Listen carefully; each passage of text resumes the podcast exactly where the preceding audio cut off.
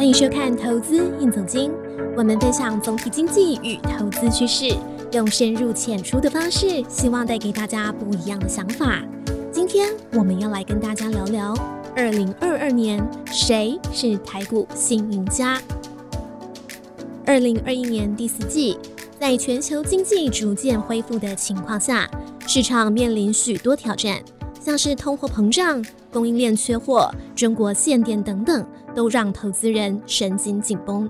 台湾虽然出口表现亮眼，却也出现本益比极度压缩的现象。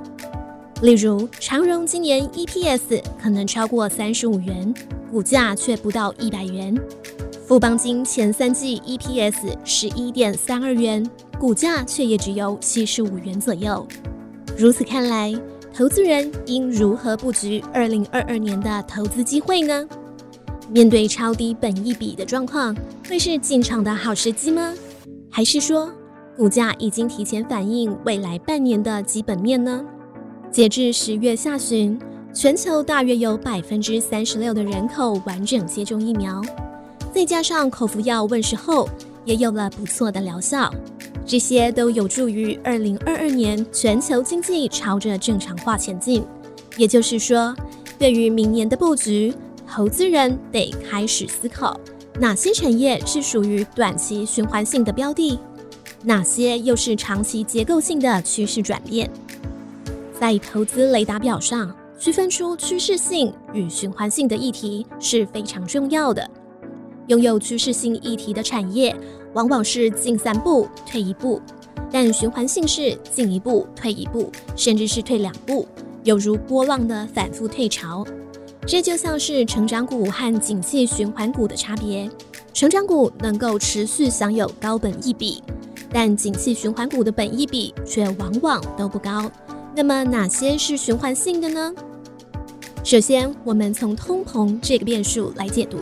市场上有两派说法，一派是认为在疫情的影响下造成供应链中断，导致原物料的上涨。另一派则认为是全球资金过度泛滥所造成的。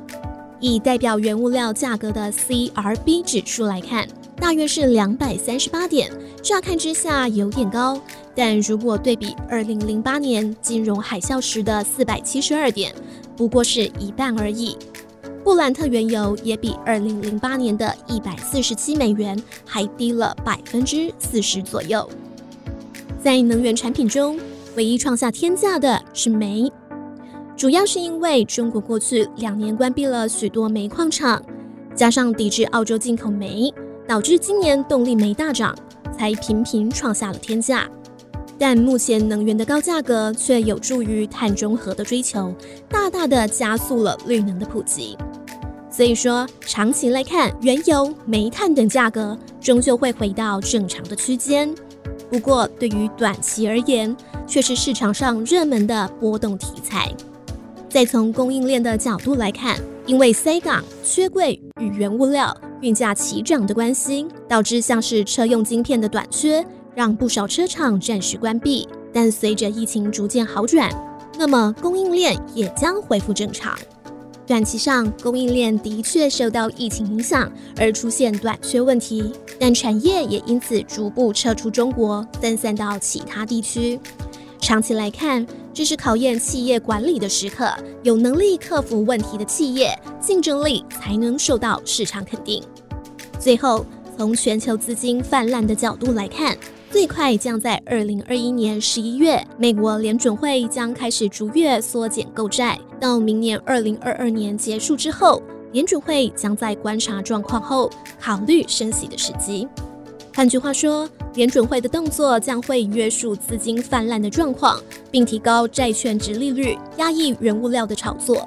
如此一来，通膨的问题终究会得到解决。了解循环性的议题之后，接下来看哪些是结构性的改变呢？第一是美中角力，在这个长期趋势下，半导体产业将持续成长。怎么说呢？自从二零一八年美国发动贸易战后，逐渐演变成了科技战，到现在的经济战。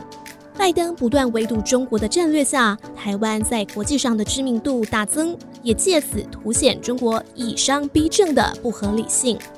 同时也让各国更加了解半导体的重要性。即便短期三 C 产品需求减缓，但未来电动车、五 G 与资料中心的需求也会不断的成长，这便是第一个长期趋势。第二个趋势是中国将面临经济长期成长动能衰退的压力。以前制造业都集中在中国，但借由这次的疫情，产业逐渐向东南亚转移，加上近期的限电政策。让不少国际大厂，像是日本东芝、韩国三星等等，不是撤出中国，就是对于中国的布局更加保守。因此，投资人不妨避开中国地产、内需消费等相关产业。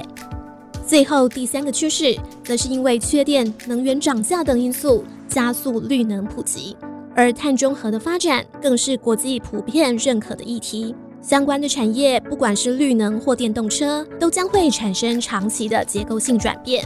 其中，特斯拉的出货屡屡创下新高，就是一个例子。有低碳产能与循环经济回收能力的企业，价值也会不断提高。不过，在实物上，低碳取代高碳的过程并非一蹴可及，还需要观察成本效益与法令规范。因此，投资在反应上就考验着投资人对于时间点的判断能力了。在各国频频传出极端气候造成的灾难，还有环保与节能的呼吁下，ESG 永续经营等概念也逐渐成为大众的基本常识。同时，各国也开始加紧脚步推动太阳能、风电等产业发展。各位观众，您认为台股二零二二年的新赢家会是半导体？和碳中和的相关产业吗？留言告诉我们吧。今天的投资印总经到这边告一段落。喜欢这个节目的观众，记得帮我们按赞、订阅、加分享。投资印总经，我们下次见。